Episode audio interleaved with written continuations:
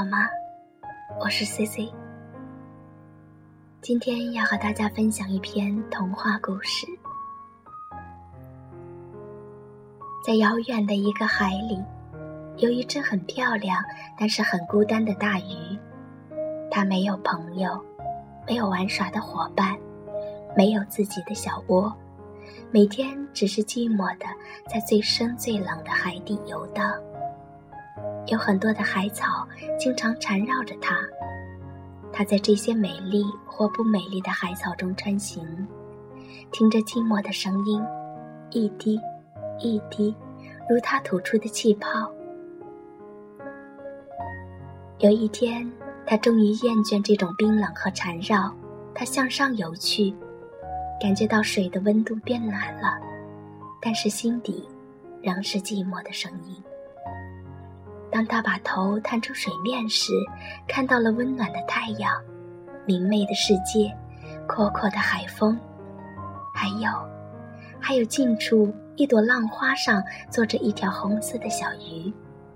小鱼稳稳地坐在上面，随着浪花来来回回，仿佛做摇篮一样，好开心的样子。小鱼也看到它了。很热情地向他打了个招呼：“嗨，老头鱼，你好啊！”嗯，这只鱼吓了一跳，我有这么老吗？它居然叫我老头鱼！他很生气地说：“你真没有礼貌！我还很年轻呢，怎么能叫我老头鱼？”小鱼哦了一声，装作明白了的样子。重新打招呼说：“你好啊，老爷爷鱼。”他气得怯怯地咬了几下自己的牙。小鱼嘻嘻笑着说：“再敢提意见，就叫你老不死的鱼，试试啊！”他被气得没办法，就只好笑了，心里想：“真是有意思的小鱼。”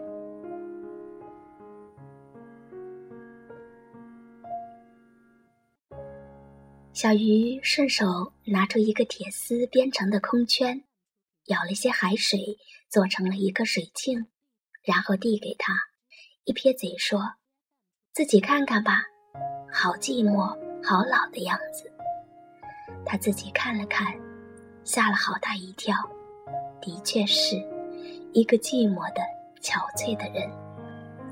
小鱼把镜子收回去，说。你一定是经常待在下面的缘故，要记得经常上来晒晒太阳，像我这个样子。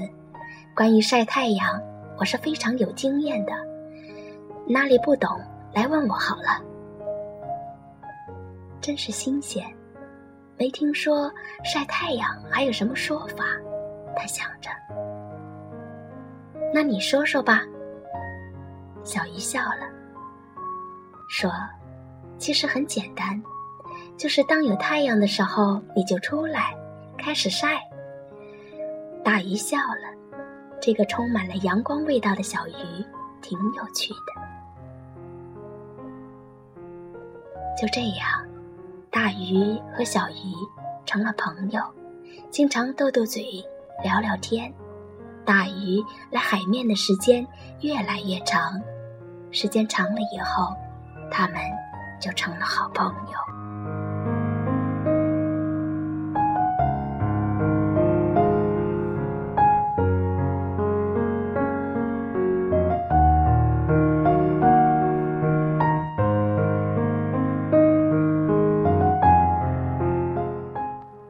大鱼很冷的，小鱼很暖的；大鱼很硬的，小鱼很软的。大鱼很忧郁，小鱼很快乐；大鱼很粗暴，小鱼很温柔；大鱼很安稳，小鱼却很淘气。这只是他们的表现，其实大鱼也会很暖，小鱼也很冷；大鱼也会快乐，而小鱼也会忧郁。大鱼也会淘气，而小鱼也会安稳，大鱼也会温柔，小鱼却不会粗暴。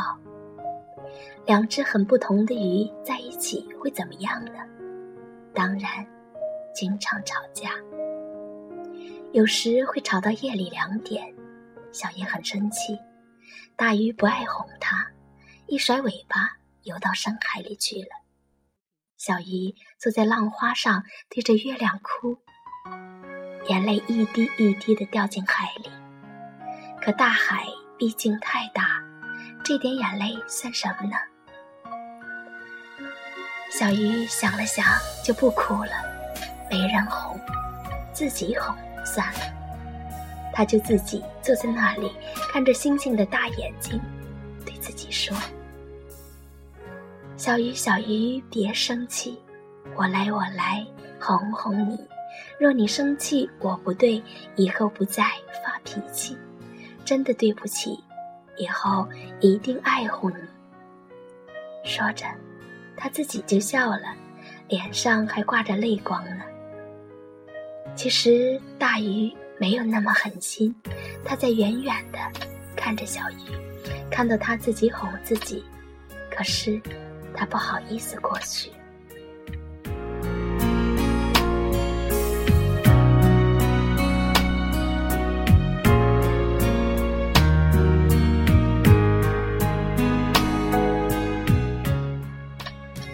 他第二天就会装作什么也没看见的样子。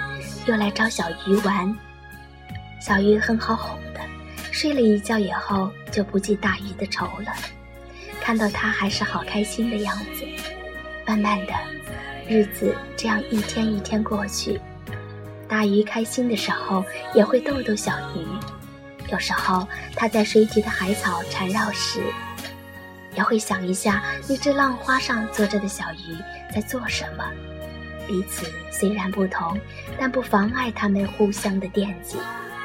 大鱼虽然喜欢和小鱼一起玩，但它是喜冷的鱼，它的家毕竟是在海底。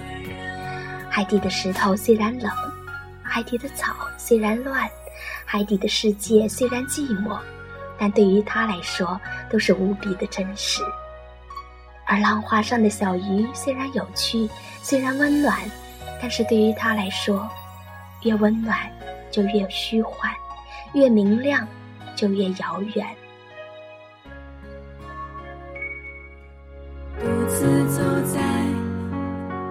寂静街头，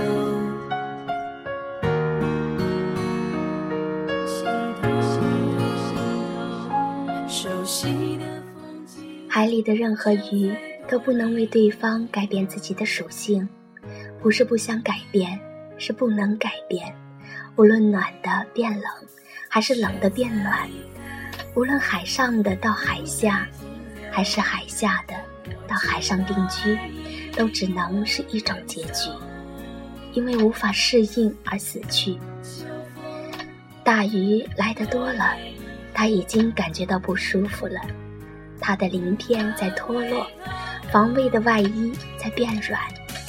这对他来说是可怕的现象。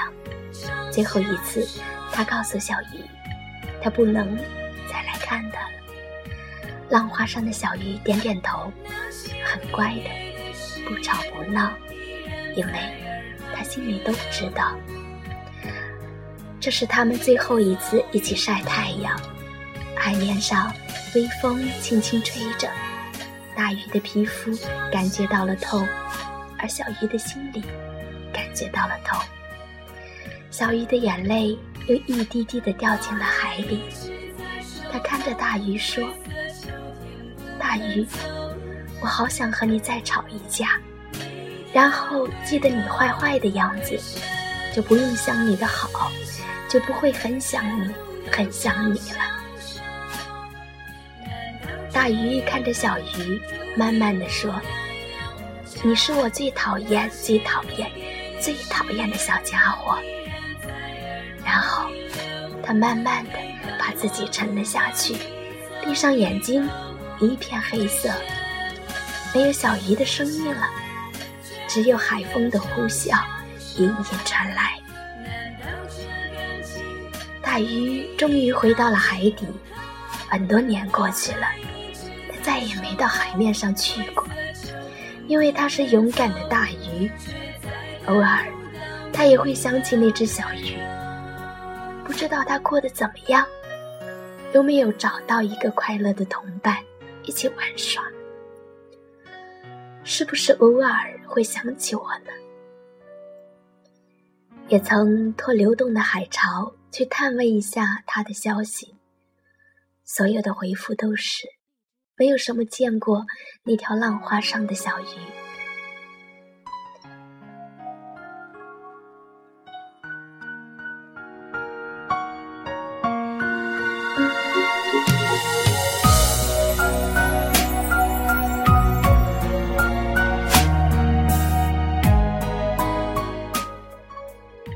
后来的一天，大鱼出去散步，突发奇想，很想到海面上转转。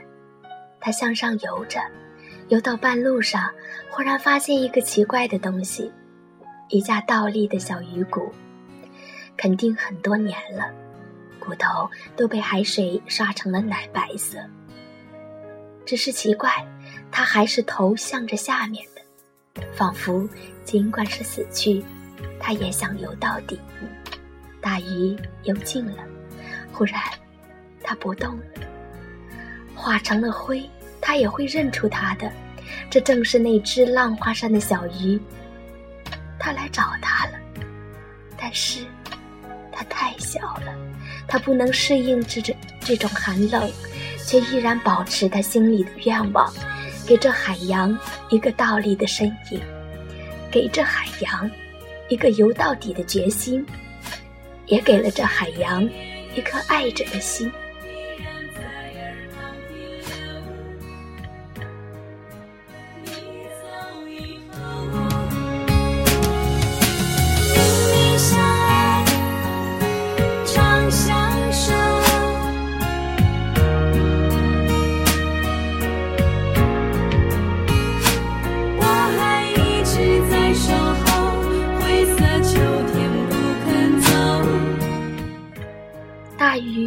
着小鱼，仿佛抱着一个世上最好的宝贝，最轻的、最柔的动作，慢慢的游着，向下游着，向底游着，游着。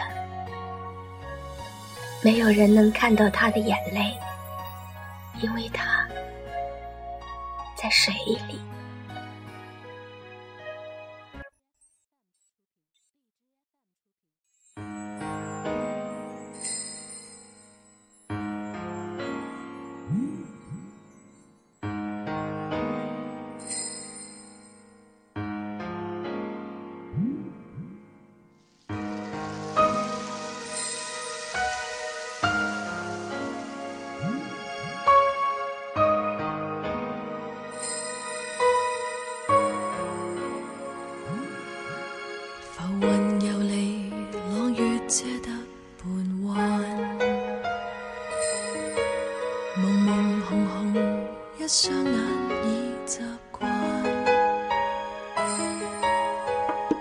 是做梦还是个虚幻？我就是那条小鱼，偶尔你会来看过我吗？